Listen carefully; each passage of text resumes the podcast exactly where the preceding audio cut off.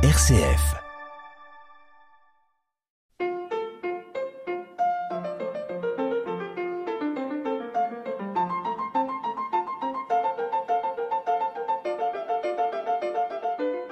Bonjour à toutes et à tous.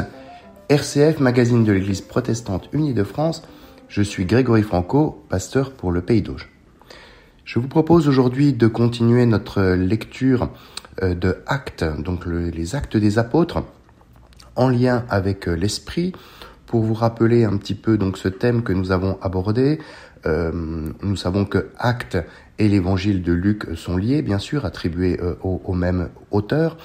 On sait que dans Luc, ben, Jésus est au centre du récit, puis nous allons passer donc à ce livre des actes des apôtres où c'est euh, l'esprit, avec les disciples bien sûr, qui va être vraiment le, cœur euh, du, récit. Donc euh, deux, deux, textes que nous avons déjà vus, acte 1 avec cette promesse de l'esprit, le récit de, l'ascension, et puis acte 2 aussi très connu de la Pentecôte avec le don de l'esprit fait aux disciples rassemblés. Nous allons voir aussi progressivement dans l'ensemble de Actes les apôtres qui par l'Esprit vont euh, finalement euh, s'engager. Alors ils vont avoir des exhortations, ils vont pouvoir euh, annoncer l'ensemble de l'ensemble de l'Évangile au monde.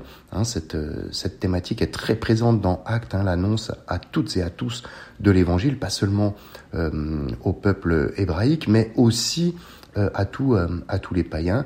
Et nous allons avoir bien sûr l'Esprit comme comme soutien, comme moyen, on va dire, de, communication. Je vous propose pour aujourd'hui la lecture de Acte 7. Hein, nous passons directement du chapitre 2 au chapitre 7. C'est un texte qui va être long puisque je vais vous lire l'ensemble du chapitre. Ça va être plus long euh, que d'habitude, mais euh, nous avons là un grand discours qui nous est donné, donc il est très difficile euh, de le couper sans vraiment en perdre le sens. Donc je vous propose tout d'abord la lecture d'un premier très long passage. Nous serons donc en acte 7. Je vais vous lire les versets 1 à 53. Le grand prêtre lui demanda, Cela est-il exact? Étienne répondit, Frère et père, écoutez. Le Dieu de gloire est apparu à notre père Abraham quand il était en Mésopotamie, avant d'habiter à Charan, et il lui a dit, Quitte ton pays et ta famille, et va dans le pays que je te montrerai. Abraham quitta alors le pays des Chaldéens pour habiter à Charan. De là, après la mort de son père, Dieu le fit passer dans ce pays que vous habitez maintenant. Il ne lui donna aucune propriété dans ce pays, pas même de quoi poser le pied. Mais il promit de lui en donner la possession ainsi qu'à sa descendance après lui, bien qu'Abraham n'ait pas eu d'enfant.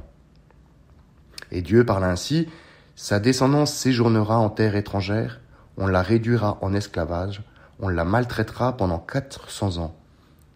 Mais la nation dont ils auront été esclaves, je la jugerai, moi, dit Dieu, et après cela ils sortiront et me rendront un culte en ce lieu. Il lui donna l'alliance de la circoncision, et c'est ainsi qu'ayant engendré Isaac, Abraham le circoncit le huitième jour. Isaac fit de même pour Jacob et Jacob pour les douze patriarches. Jaloux de Joseph, les patriarches le vendirent pour être mené en Égypte. Mais Dieu était avec lui. Il le tira de toutes ses détresses et lui donna grâce et sagesse devant le Pharaon, le roi d'Égypte, qu'il établit gouverneur. Et sur toute sa maison. Or il survint une famine dans toute l'Égypte et en Canaan. La détresse était grande, et nos pères n'arrivaient plus à se ravitailler. Ayant appris qu'il y avait des vivres en Égypte, Jacob y envoya nos pères une première fois, la deuxième fois, Joseph se fit reconnaître par ses frères et son origine fut révélée au Pharaon. Joseph envoya alors chercher Jacob, son père et toute sa parenté, en tout soixante-quinze personnes. Jacob descendit donc en Égypte, et il y mourut ainsi que nos pères. On les transporta à Sichem et on les déposa dans le sépulcre qu'Abraham avait acheté à prix d'argent au fils des morts, père de Sichem. Comme approchait le temps où devait s'accomplir la promesse solennelle que Dieu avait faite à Abraham, le peuple s'accrut et se multiplia en Égypte, jusqu'à l'avènement d'un autre roi d'Égypte qui n'avait pas connu Joseph. Perfidement, ce roi s'en prit à notre race. Sa malveillance envers les pères alla jusqu'à leur faire exposer leur nouveau-né pour les empêcher de vivre. C'est en ces temps-là que naquit Moïse. Il était beau aux yeux de Dieu, Pendant trois mois, il fut élevé dans la maison de son père. Et lorsqu'il fut exposé, la fille du Pharaon le recueillit et l'éleva comme son propre fils. Moïse fut initié à toute la sagesse des Égyptiens, et il était puissant en ses paroles et ses actions. Quand il eut quarante ans accomplis, l'idée lui vint de se rendre parmi ses frères les Israélites. Voyant l'un d'eux mis à mal, il en prit la défense, et pour venger ce frère maltraité, il frappa l'Égyptien. Il pensait faire comprendre à ses frères que Dieu, par sa main, leur apportait le salut. Mais ils ne le comprirent pas. Le jour suivant, on le vit intervenir dans une rixe pour essayer de réconcilier les adversaires. Amis, leur dit-il, vous êtes frères, pourquoi vous malmenez? Mais celui qui maltraitait son compagnon repoussa Moïse en ces termes. Qui t'a établi chef et juge sur nous? Veux-tu me tuer comme tu as tué hier l'Égyptien? À ces mots, Moïse s'enfuit et se réfugia à l'étranger dans le pays de Madian, et il eut deux fils. Au bout de quarante ans, un ange lui apparut au désert du mont Sinaï dans la flamme d'un buisson en feu. Moïse, étonné par cette vision, voulut s'approcher pour regarder. La voix du Seigneur se fit entendre.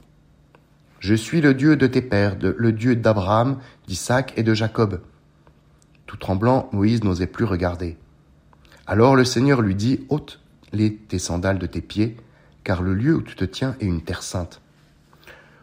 Oui, j'ai vu la misère de mon peuple en Égypte et j'ai entendu son gémissement, je suis descendu pour le délivrer. Et maintenant va, je veux t'envoyer en Égypte. Ce Moïse qu'ils avaient jugé par ses mots, qui t'a établi chef et juge, c'est lui que Dieu a envoyé comme chef et libérateur, par l'entremise de l'ange qui lui était apparu dans le buisson.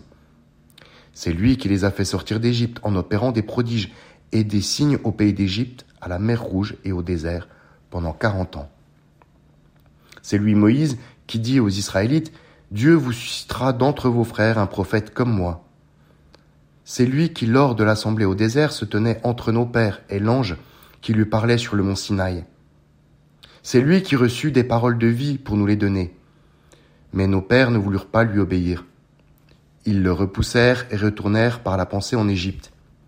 Ils dirent en effet à Aaron, Fais-nous des dieux qui marchent à notre tête, car ce Moïse qui nous a fait sortir du pays d'Égypte nous ne savons pas ce qu'il est devenu. Ils façonnèrent un veau en ces jours-là, offrirent un sacrifice à cette idole et célébrèrent joyeusement l'œuvre de leurs mains. En retour, Dieu les livra au culte de l'armée du ciel, comme il est écrit dans le livre des prophètes. M'avez-vous offert victimes et sacrifices pendant quarante ans au désert, maison d'Israël? Vous avez porté la tente de Moloch et l'astre de votre Dieu, Réphan. Ces images que vous vous êtes faites, vous les adorez. Aussi vous déporterai-je au-delà de Babylone. Nos pères au désert avaient l'attente du témoignage. Celui qui parlait à Moïse lui avait prescrit de le faire selon le modèle qu'il avait vu. Nos pères l'ayant reçu, l'introduisirent sous la conduite de Josué, dans le pays conquis sur les nations que Dieu chassa devant eux. Et il y fut jusqu'au jour de David. Celui-ci trouva grâce devant Dieu et demanda la faveur de disposer d'une résidence pour le Dieu de Jacob. Mais ce fut Salomon qui bâtit une maison, et pourtant le Très-Haut n'habite pas des demeures construites par la main des hommes, comme dit le prophète. Le ciel est mon trône, et la terre un escabeau sous mes pieds. Quelle maison allez-vous me bâtir, dit le Seigneur, et quel sera le lieu de mon repos? N'est-ce pas ma main qui a créé toutes ces choses? Homme à la nuque raide, incirconcis de cœur et d'oreille, toujours vous résistez à l'Esprit Saint. Vous êtes bien comme vos pères. Lequel des prophètes vos pères n'ont-ils pas persécuté? Ils ont même tué ceux qui annonçaient d'avance la venue du juste, celui-là même que maintenant vous avez trahi et assassiné. Vous aviez reçu la loi promulguée par des anges, et vous ne l'avez pas observée. Voilà, frères et sœurs, je vous propose une courte pause et nous reprendrons pour quelques commentaires sur ce texte.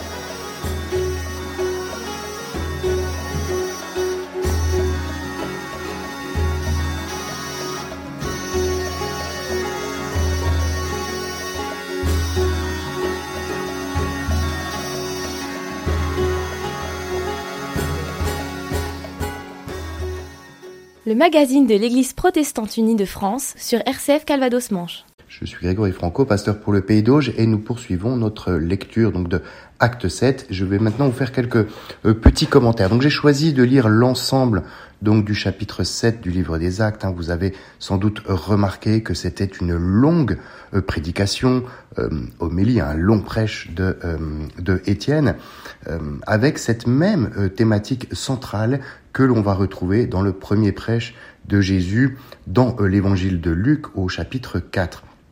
Donc avec toute une relecture en fait de l'histoire du peuple hébraïque, à commencer par Abraham, en passant par les, les, patriarches et Moïse.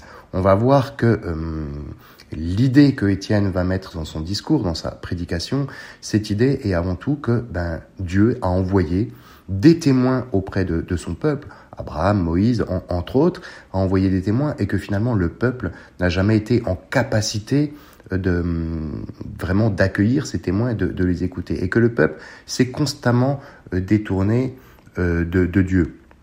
C'est en ça où, euh, où Étienne est, est, très provocateur, puisque euh, on vient lui poser la question de est-ce que Jésus euh, disait vraiment qu'il fallait détruire le, le, temple et le rebâtir en trois jours? Et finalement, Étienne ne répond pas du tout à cette question. Ce qu'il va dire, ben, c'est renvoyer quelque part à la violence du peuple qui a toujours rejeté ses prophètes. C'est vraiment ce qui est au, au cœur hein, de, de, de son message, la faillite du peuple le rejet des prophètes avec ces, paroles euh, Nul n'est prophète en son pays que l'on retrouvait déjà dans la bouche euh, de Jésus au chapitre 4 de l'évangile de Luc. On voit aussi, puisque euh, cette thématique qui est la nôtre, hein, c'est de lire le livre des actes en lien avec l'esprit, on a une seule mention de l'esprit dans la première partie que je vous ai lue, c'est lorsque Étienne dit bah, sans cesse vous rejetez l'esprit. Hein, l'esprit qui a été envoyé auprès des hommes euh, à travers euh, à travers les prophètes que Dieu euh, a donnés. Donc on voit là que dans sa méditation, dans sa prédication, Étienne dit quelque chose de, de provoquant. Il est il est poussé, on peut même dire qu'il a un certain courage puisqu'il sait que ses paroles vont détonner et on va voir dans la suite du passage que ces paroles malheureusement vont lui valoir la mise à mort. Donc je vous poursuis la lecture, cette fois-ci que quelques versets, donc la fin du chapitre 7, les versets 54 à 60. Ces paroles les exaspérèrent, et il grinçait des dents. Il grinçait des dents contre Étienne. Mais lui, rempli d'Esprit Saint, fixait le ciel. Il vit la gloire de Dieu et Jésus debout à la droite de Dieu. Voici, dit-il, que je contemple les cieux ouverts et le Fils de l'homme debout à la droite de Dieu. Ils poussèrent alors de grands cris, en se bouchant les oreilles. Puis tous ensemble ils se jetèrent sur lui, l'entraînèrent hors de la ville et se mirent à le lapider. Les témoins avaient posé leurs vêtements au pied d'un jeune homme appelé Saül. Tandis qu'ils le lapidaient, Étienne prononça cette invocation. Seigneur Jésus, reçois mon esprit. Puis il fléchit les genoux et lança un grand cri. Seigneur, ne leur compte pas ce péché. Et sur ces mots, il mourut. Donc nous avons la, la suite de ce texte, hein, et euh, je vous avais dit que c'était en lien avec l'esprit. On voit que ce témoignage que Étienne a fait, il ne l'a pas fait de lui-même. Si ce courage lui a été donné, c'est parce qu'il était euh, rempli d'esprit. Et on voit à travers ce chapitre 7 que l'esprit a, a permis aux apôtres, a poussé les apôtres à avoir un témoignage qui était peut-être contradictoire avec ce qui se vivait dans le judaïsme à l'époque et on voit ici que c'est ce qui vraiment va lui, lui valoir la mort. Avec ce déclencheur qui est j'ai vu le ciel euh, ouvert avec Jésus à la droite de Dieu, ce qui est bien entendu euh, un blasphème pour, euh, dans, le, dans le judaïsme. Donc on voit là que l'Esprit Saint a poussé Étienne à ce témoignage, lui a permis de témoigner quelque part jusqu'à la mort. Et il y a un parallèle que l'on peut faire justement avec la mort du Christ en croix, Hein, où Jésus va témoigner euh, jusqu'au bout, poussé par l'Esprit, il va témoigner jusqu'au bout de la grâce infinie de Dieu, euh, remettant même à la fin, dans l'évangile de Luc, le péché de ceux euh, qui l'ont crucifié. Seigneur, pardonne-leur, ils ne savent pas ce qu'ils font. Nous avons ici aussi un, parallèle qui nous est donné avec Étienne, mais cette fois-ci, Étienne n'en appelle pas au Père, hein, il en appelle à Jésus-Christ. Seigneur Jésus, ne leur compte pas euh, ce péché, juste avant euh, de mourir.